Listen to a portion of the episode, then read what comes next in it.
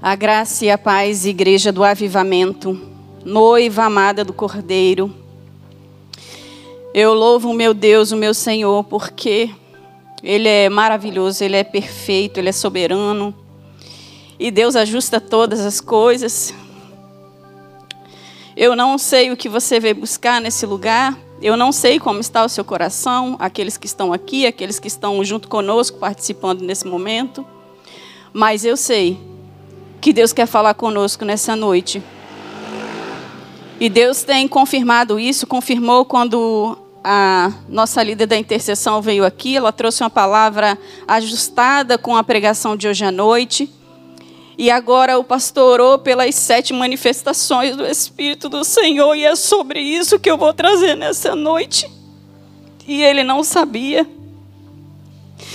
Então Deus está ajustando. Deus já tem falado comigo, mas eu não tenho dúvida que Deus quer falar com você. Eu gostaria que trouxesse para mim um papel toalha. Então eu quero te convidar a não ficar disperso, a se ligar naquilo que Deus tem para você, porque não sou eu que tenho nada para te dar, eu não tenho nada para te dar. Eu só sou um canal, eu sou um instrumento usado pelo Senhor, um instrumento sendo ajustado a cada dia por Ele. Mas o meu Deus, o Deus forte e poderoso, Ele pode mudar a sua vida como tem mudado a minha vida. E Ele pode gerar experiência para você. Eu sei que 2020 está terminando. Hoje já são dia 10. Então, falta poucos dias para a virada do ano. Talvez alguns já nem tenham mais expectativas sobre algumas situações, sobre alguma coisa, sobre algo que está buscando. Mas eu quero te dizer, obrigada, amada, que 2020 não terminou. 2020 não terminou. E o meu Deus, Ele é Deus de novidade. O meu Deus, Ele abre o mar. O meu Deus, agita as águas paradas. O meu Deus derruba a fortaleza. Eu não sei quais são as lutas que você tem vivido. Eu não sei quais são os pedidos que você colocou naquela salva. Meu esposo já orou. Eu não sei qual é a vitória que você está precisando. Mas eu não sou diferente de você.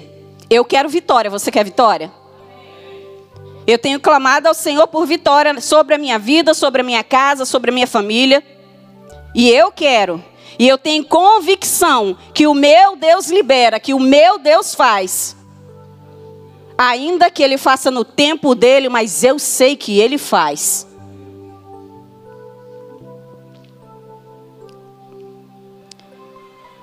Mas eu quero te dizer que quem quer vitória precisa buscar o Senhor. Quem quer vitória precisa buscar o Senhor. Mas eu quero te fazer uma pergunta. Eu fiz essa pergunta hoje na minha casa, para o meu esposo, e eu quero fazer para você. Em Deus, nós podemos perder?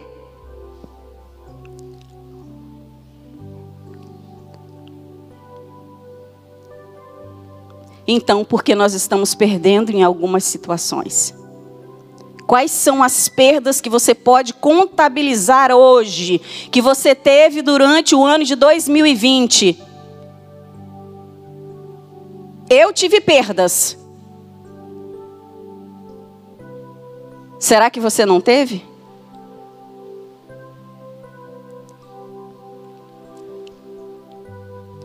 Mas eu quero dizer para você que em Deus, quando eu perco, eu ganho.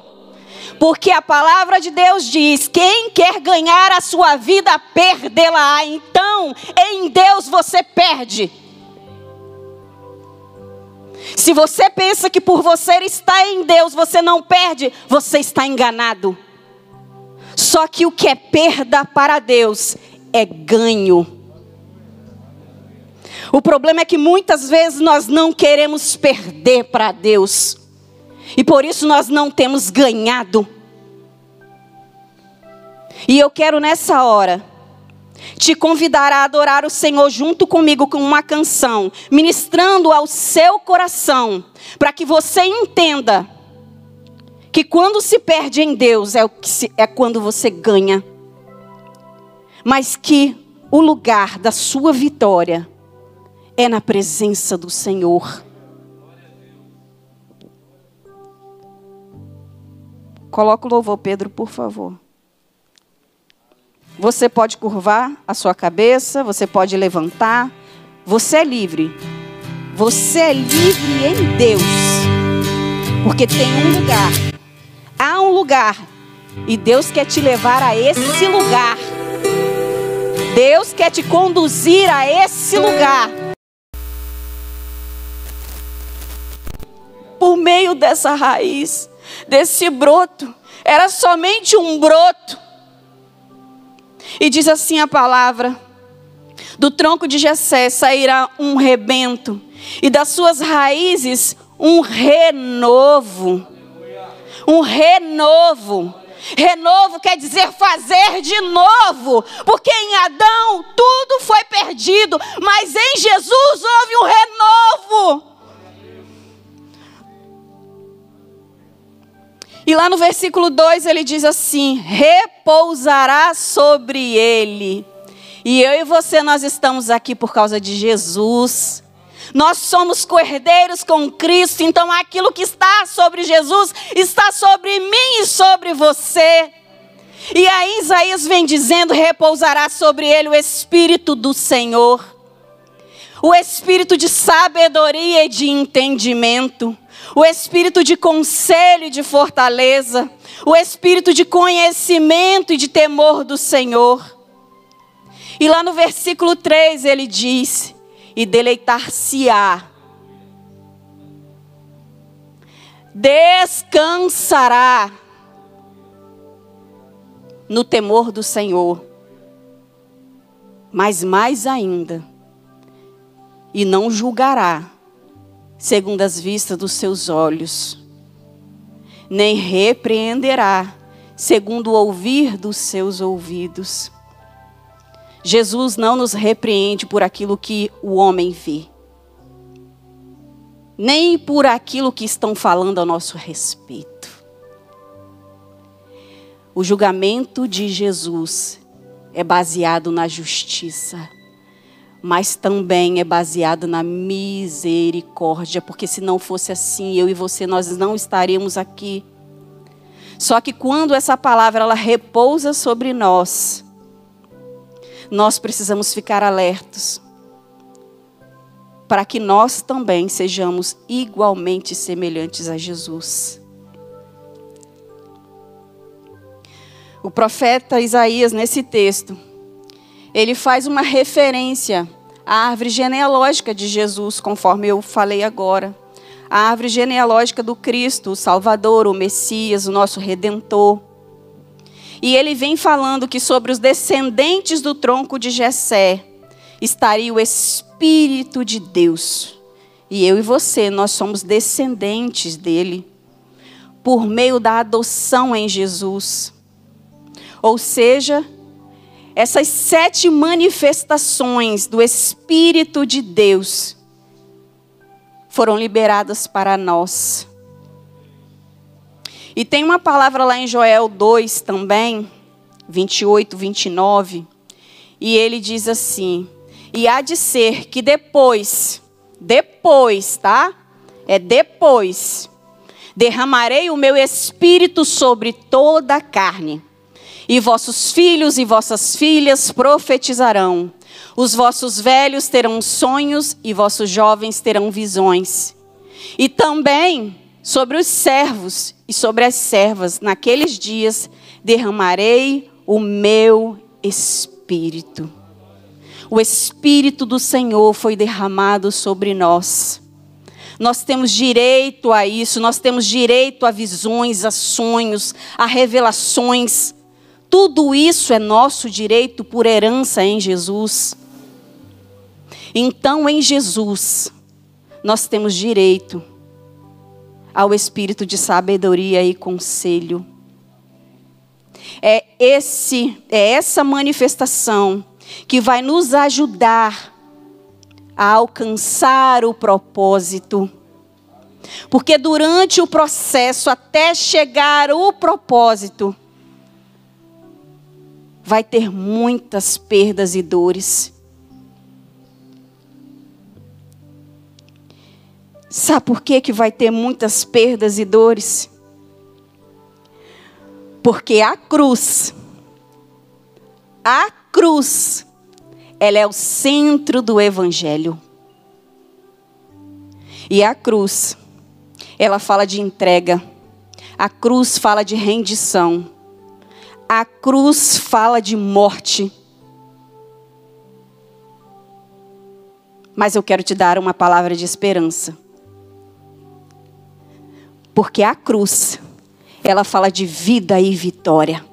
Porque ao final, ao passar pela cruz, ao passar pelo processo da cruz, Jesus passou pelo processo da cruz.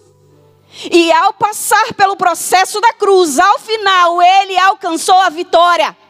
É em Jesus que nós somos mais que vencedores. Nós não somos somente vencedores. Nós somos mais que vencedores por aquele que nos amou e se entregou por nós. Então a cruz é o centro do evangelho, não tem como fugir da cruz. Eu e você, nós não vamos conseguir alcançar a vitória que Deus tem para nós fugindo da cruz. O problema é que às vezes nós queremos alcançar a vitória pulando a cruz. Não tem como pular a cruz.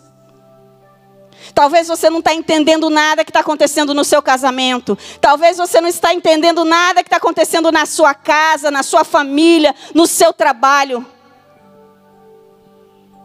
Talvez nesse momento você não consegue entender. Mas a sua vitória, ela está relacionada com a cruz. Mas a vitória que Deus tem para nós ela não é passageira. A vitória que Deus tem para nós é para a eternidade. Não é uma vitória qualquer. Mas o Senhor, em Provérbios 9, versículo 10, ele vem falando a respeito da sabedoria. E aí eu lembrei quando a Soninha trouxe a, a, a, a Soninha trouxe a palavra. É, eu acho que foi no Salmo 34, né? Não foi isso, Sônia? Falando a respeito do temor.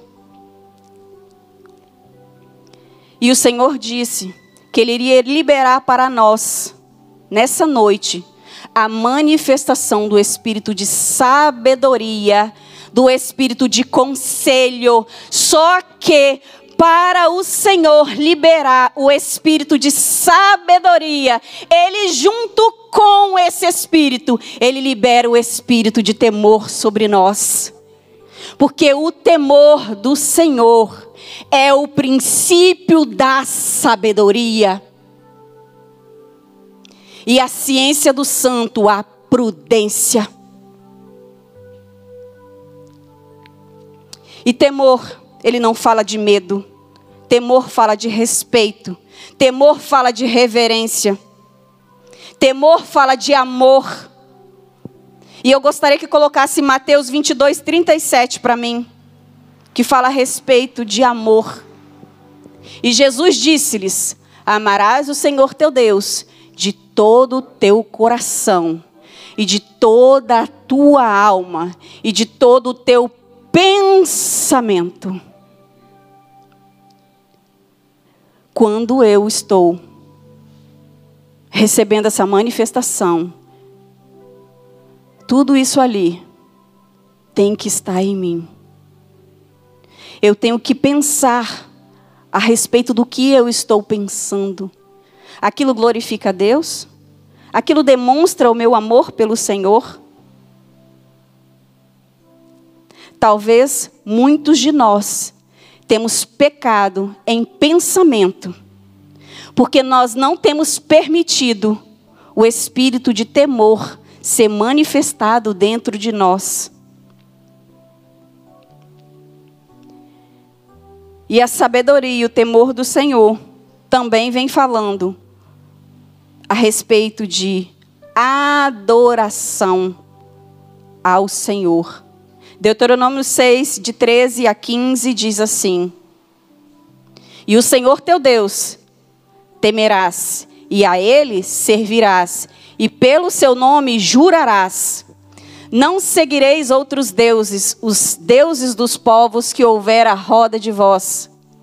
Porque o Senhor teu Deus é um Deus zeloso no meio de ti. Deus, o nosso Deus, ele é um Deus zeloso e ele está em nosso meio. Para que a ira do Senhor teu Deus se não acenda contra ti e te destrua sobre a face da terra.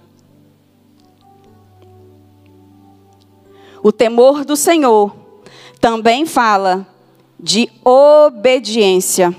Lá em Eclesiastes 12, 13 diz exatamente assim: De tudo que se tem ouvido, o fim é. E eu quero dizer para você, de tudo que eu já falei com você até agora, o fim é teme ao Senhor e guarda os seus mandamentos, porque este é o dever de todo o homem. Não fala opção, fala o dever. De tudo que se tem ouvido, teme ao Senhor e guarda os seus mandamentos. Então, temer ao Senhor é guardar os mandamentos. E quando eu estava preparando essa ministração, o Senhor falou para mim que o temor, ele é como um alerta dentro de nós. É o temor do Senhor que te adverte quando você está fazendo algo que vai desagradar o coração do Pai. Provérbios 10, 29 diz assim: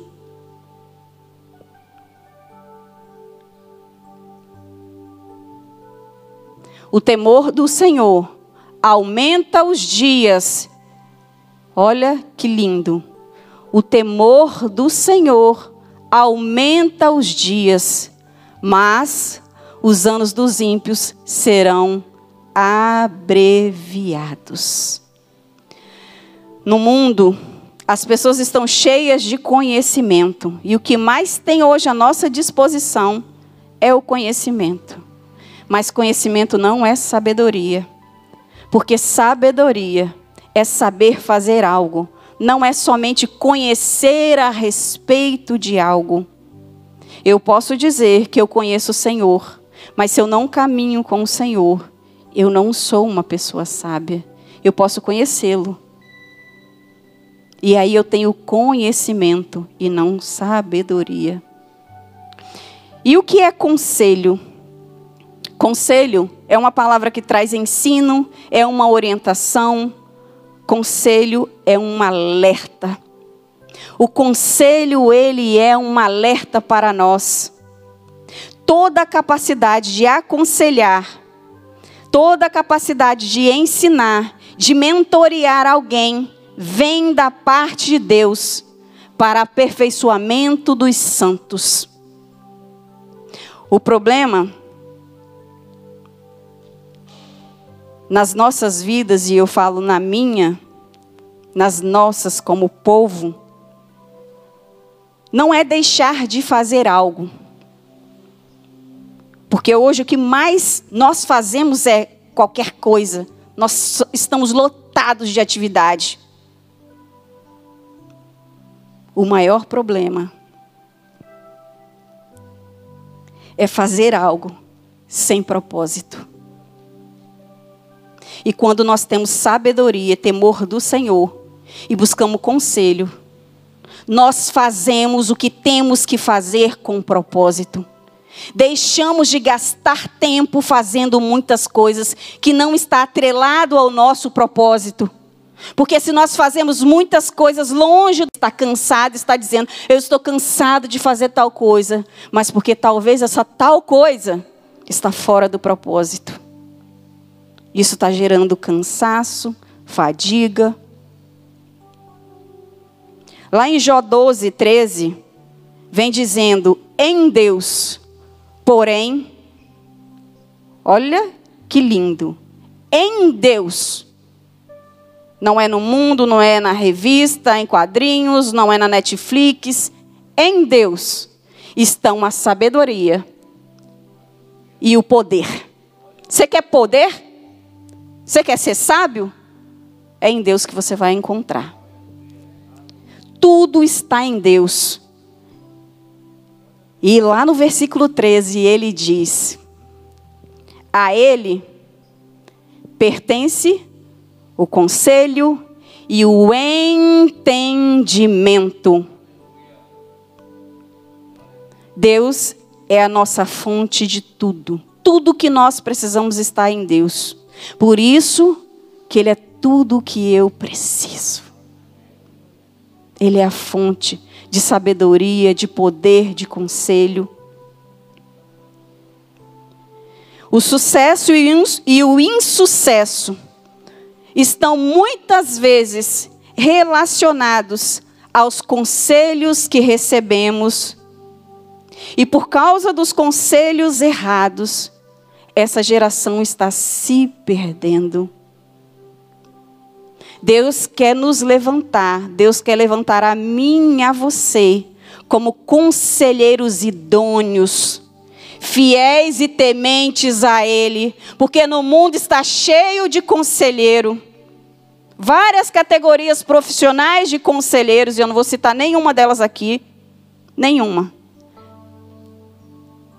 Só que o conselho que o homem precisa para de verdade, de fato, ter a sua vitória está em Deus. E eu e você somos aqueles a quem Deus disse: repousará sobre ti o espírito de sabedoria e conselho. Talvez você diga assim, mas pastora, eu não tenho sabedoria, eu não me acho uma pessoa sábia. Lá em Tiago 1,5 diz assim: E se algum de vós tem falta de sabedoria, peça a Deus que a todos dá liberalmente e não lança nada em rosto, e ser-lhe-á dada. Você não está conseguindo aconselhar ninguém? Porque você não se acha sábio nem sábia? Peça a Deus. Ele vai liberar sobre você essa manifestação. Porque você precisa dela. E a pessoa mais interessada nesse ambiente que você receba esse, essa manifestação não sou eu, é o Senhor. Porque essa geração está se perdendo por conselhos errados.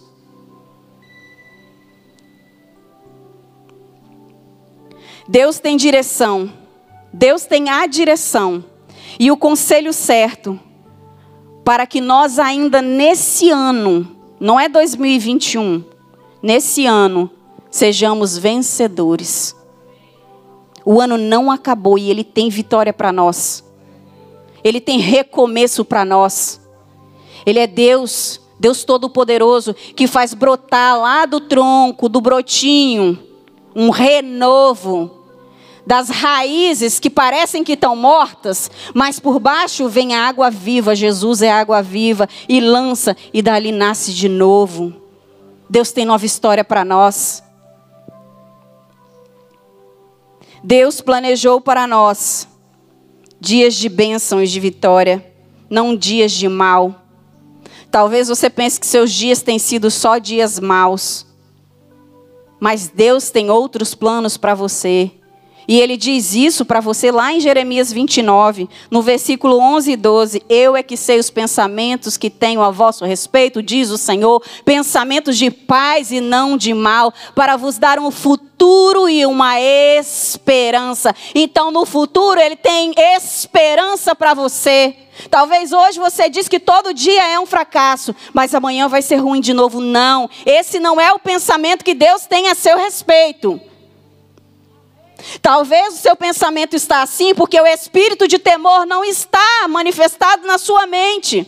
E a sua mente está desprotegida. Então ela está recebendo setas e você está aceitando como se isso fosse seu, mas isso não é seu, porque o que Deus tem para você é pensamentos de paz para te dar um futuro e uma esperança. Mas ele vai dizendo: E passareis a orar a mim, e eu vos ouvirei. E buscar-me-eis, e me achareis, quando me buscardes de todo o vosso coração, e serei achado de vós, diz o Senhor. Quem teme ao Senhor, guarda tudo isso que eu falei agora no seu coração. Conselho tem a ver com direção. E aí eu quero te perguntar: aonde você está? Hoje e aonde você quer chegar. Aonde você está emocionalmente, aonde você está financeiramente, mas aonde, e para onde você quer ir nessas áreas. Eu quero trazer uma analogia de um GPS para você. O GPS, se você não diz para ele aonde você está, a localidade, e nós estamos agora acostumados com GPS, né, com Google Maps. Se você não diz aonde você está, para o GPS, você não marca aonde você está. Por isso, hoje, você precisa refletir aonde você está, na sua vida financeira, emocional, familiar, aonde você está e aonde você quer chegar. Porque talvez você quer chegar no destino, no propósito, mas você não sabe aonde você está. Então o GPS está perdido. Você precisa dizer para o Senhor nessa noite aonde você está. Porque se você mentir para ele aonde você está, seu GPS vai ficar rodando procurando, mas não vai encontrar. E a função do GPS é te achar para levar ao local de destino, para te levar ao propósito. Talvez nós estamos perdidos porque nós não, não temos sido sinceros com Deus. Sinceridade é arrancar a cera da cara. É dizer para Deus aonde eu estou. Porque quando eu faço isso, Ele me leva para o propósito. Você precisa de direção para chegar ao seu destino. E o conselho tem a ver com direção. O Senhor tem conselho para você. Só que tem um segredo no conselho. E você precisa saber. Você precisa saber a quem você pede conselho. Porque dependendo a quem você pede conselho, você vai ficar perdido. Um perdido, pedindo conselho a um outro perdido, ficarão dois perdidos no caminho. Talvez nós temos estado perdidos em algumas áreas das nossas vidas, porque nós não buscamos conselho com a pessoa certa. E aí aquela pessoa é perdida naquela área, pensa bem a respeito, e quero trazer uma experiência minha. Eu lembro muito bem quando eu, eu era casada, mais nova, né? Porque agora sou casada mais madura. E a gente vivia muitos conflitos no início do nosso casamento. E eu tinha várias amigas, muitas. E elas me davam muitos, muitos conselhos. Conselheiros têm uns monte. E sabe o que elas diziam para mim? Não tem jeito. Ele é assim mesmo uma mulher bonita igual você, com esse cara que bebe, tem outras mulheres. Se valoriza, menina! Era assim que diziam para mim. E eu dizia: não, mas ele disse que vai mudar. Você acredita nele? Ele não mudou até hoje. E eu continuei. E eu continuei. Mas sabe o que é mais lindo? Que o espírito de conselho nos levou aos pés da cruz e hoje nós estamos. Estava perdido, porque o povo o procurava, o buscava, queria conselho e o povo era muito numeroso. Mas de repente surgiu um conselheiro, seu sogro Jetro, e diz assim: separa o povo, levanta homens fiéis e tementes para te ajudar. E ele ouviu aquele conselheiro. E aquilo foi como um bálsamo para ele. Porque todo o trabalho dele passou a ser mais fácil, mais leve. Porque ele ouviu um conselheiro que o levou para o caminho certo, para o alvo do propósito. Lá em Provérbios 11, 14, diz assim: não havendo sábios conselhos, o povo cai ou o povo se corrompe. Mas na multidão de conselhos há segurança. Provérbios 21, 30, para aqueles que estão anotando, diz assim: Você será instruído por um conselho, mas só será preenchido por Deus. Por melhor que seja o conselho, Deus tem que ser tudo para você. Mesmo que aquele conselho seja o melhor do mundo, foi Deus que te deu, não foi o homem. Deus é o centro de todas as coisas. Nós estamos sendo aconselhados por pessoas tementes a Deus? Ou por pessoas que somente acham que conhecem a Deus, mas que nada sabem a respeito de Deus que nem intimidade de, a, com Deus tem. Cuidado. E mais interessante que quando eu estava estudando, eu fiquei pensando a respeito, mas Deus conselho, instrução, orientação.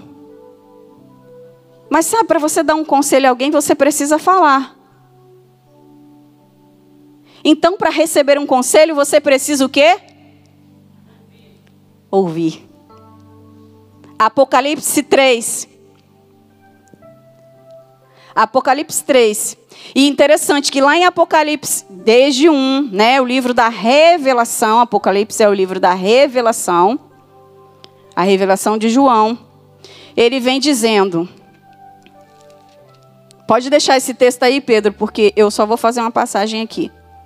E João diz assim: as sete igrejas que se encontram na Ásia, graça e paz a vós outros da parte daquele que é, daquele que era e que há de vir, da parte dos sete espíritos que se acham diante do trono de Deus, o espírito de sabedoria, o espírito de temor do Senhor, o espírito de conselho, está diante do trono de Deus 24 horas.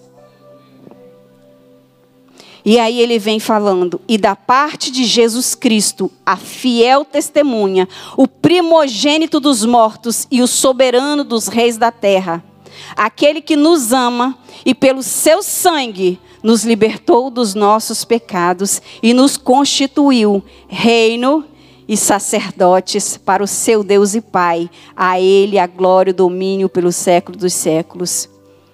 E aí, lá em Apocalipse 3, porque esse texto ele vem falando para as igrejas, Esmirna, Sardes, e aí nesse caso ele vem trazendo uma palavra lá para Sardes. Lembra-te, pois, do que tens recebido e ouvido, e guarda-o, e arrepende-te.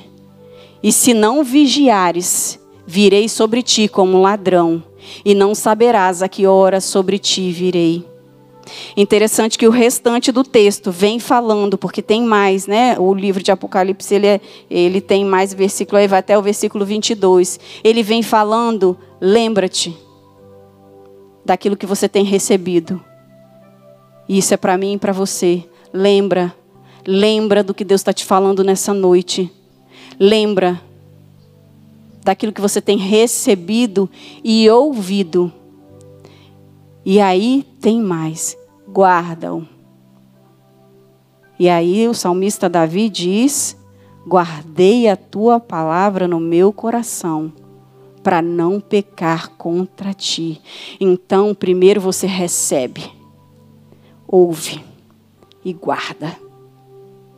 Se você só ouve e não guarda, você não é sábio. Mas um homem ou uma mulher sábia recebe, ouve e guarda para não pecar.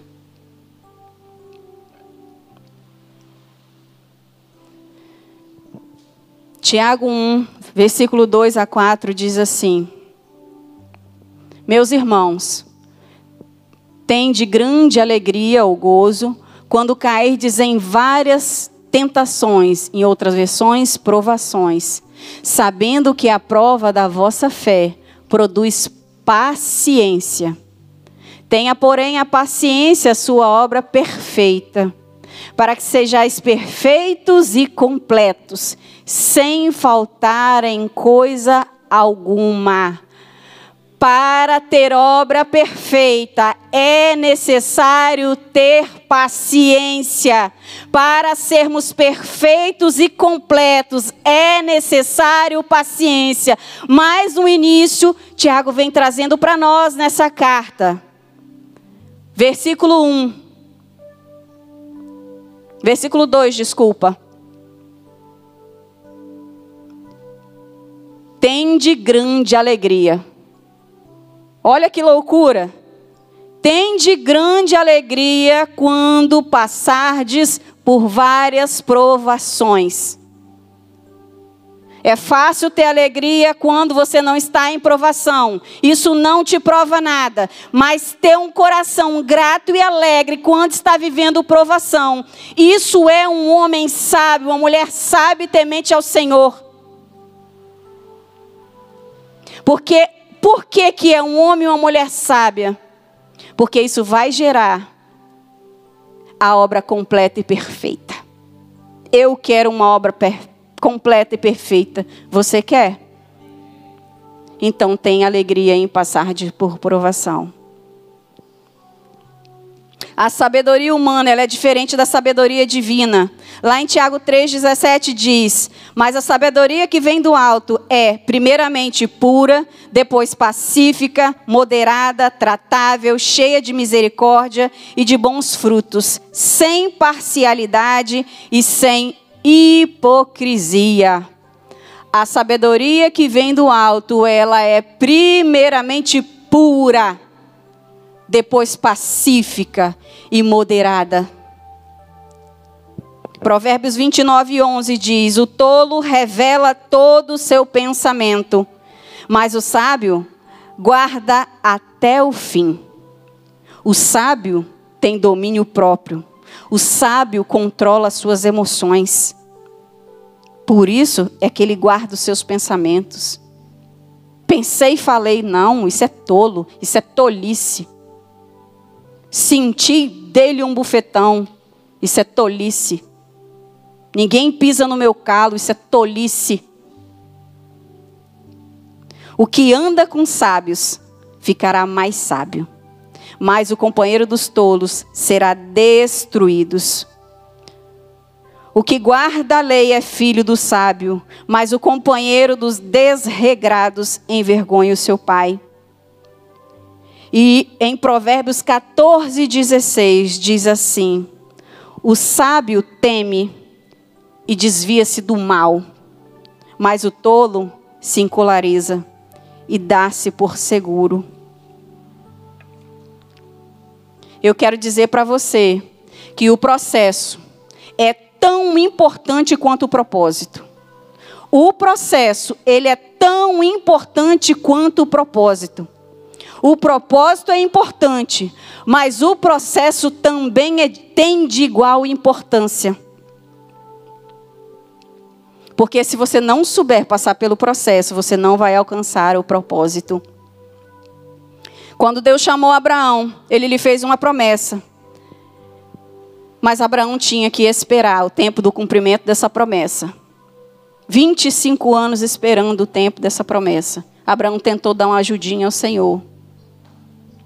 Deus não precisa de ajuda. Deus precisa que você tenha paciência e espere o processo. Deus chamou José do Egito. E só depois de 17 anos aproximadamente foi que ele assumiu o que Deus tinha falado para ele. Houve um tempo de processo, então o processo é tão importante quanto o propósito. Não foi fácil para Abraão. Não foi fácil para José. E com certeza não foi fácil para Jesus. Pai, lá no Getsemane, no nível do sofrimento, da agonia, suando gotas de sangue. Pai, se possível, afasta de mim esse cálice. Mas aí, ele buscou o conselho do conselheiro fiel e ouviu. Quem tem ouvidos para ouvir, ouça o que o Espírito diz à igreja. Pai, que não seja feita a minha vontade, mas a tua vontade. Que essa seja a minha e a sua oração. Aprenda a esperar durante o processo para você alcançar o propósito. Não é fácil mas com o Senhor você vai alcançar. Nós não podemos ignorar o processo, não tem como ignorar o processo. E durante o processo, nós vamos precisar de conselheiros. Durante o processo, nós vamos precisar de conselheiros, mas não de qualquer conselheiros. Conselheiros sábios e tementes ao Senhor, homens e mulheres tementes ao Senhor, não homens e mulheres cheios das suas próprias opiniões, das suas teorias, não. Homens e mulheres cheios da palavra, que tem isso aqui como manual e regra de vida mas que não tem isso aqui só como algo que decorou, porque conheceu, não, porque guardou em seu coração para não pecar. São esses os conselheiros que eu e você nós precisamos para conseguir passar por esse processo que não é fácil, mas nós vamos alcançar o propósito que Deus tem para nós nessa vida. Não somente nessa vida, mas a vindoura. Porque Deus tem planos de paz e um futuro de esperança para nós. E que o Senhor nessa noite ele libere sobre nós o espírito de sabedoria e de conselho. E eu quero te convidar a curvar a sua cabeça, porque eu entreguei aquilo que o Senhor tinha para mim e para você. Mas o Senhor tem unção para nós. O Senhor tem unção para nós. Qual é a área da sua vida que você ainda não entregou completamente ao Senhor?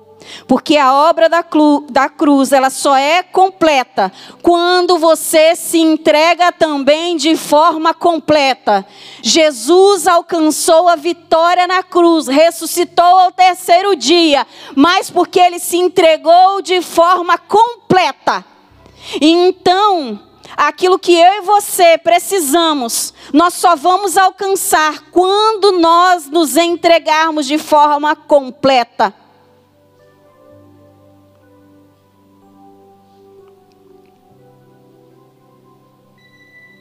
Qual é a área da sua vida que você ainda não entregou? É sua vida amorosa? É o seu casamento? É o seu trabalho? Talvez você até diz que entregou, mas quando você percebe, você tomou de novo.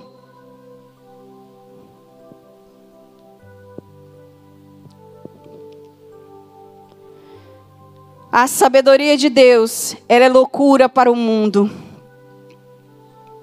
Talvez sua idade está avançada e você pensa, eu não vou casar mais. Deus, todo mundo está falando que eu vou ficar para titia, para titio. Deus, todo mundo está falando que não tem mais jeito para esse casamento. Deus, as pessoas estão dizendo que não tem mais jeito para minha família, para o meu filho. Deus, as pessoas estão dizendo que eu não vou conseguir alcançar aquele meu sonho de um trabalho melhor, porque eu não sou tão inteligente, eu não estudei tanto. Mas a sabedoria de Deus, ela é loucura para o mundo.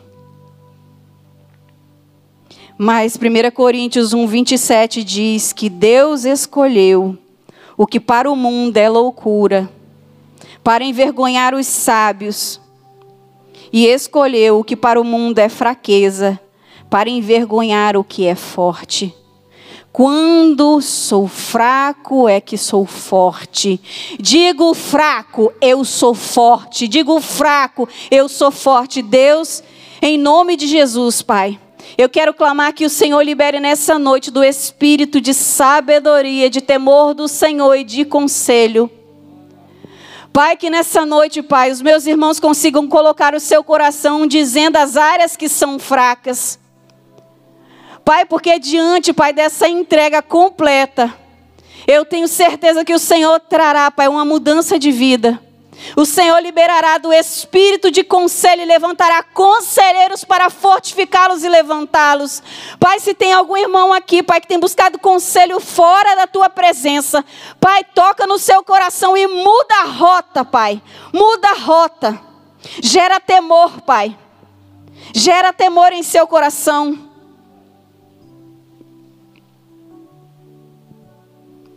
Pai, ó Deus, em nome de Jesus. Sela as nossas mentes, Pai. Sela o nosso coração. Porque é do nosso coração, Pai, que brota todas as coisas. Porque o que contamina o homem não é o que entra, é o que sai. Porque o que sai é o que está dentro do coração, brota dentro de nós, espírito de sabedoria, de temor do Senhor. Dentro de nós, nós queremos ouvir a tua voz, Espírito Santo para que dentro de nós seja gerado um novo tempo de temor. Para que nós não pequemos contra o Senhor. Muito obrigado, Deus. Muito obrigado, Senhor. Eu te entrego a minha vida e a vida dos meus irmãos, no nome de Jesus. Amém. Aleluia.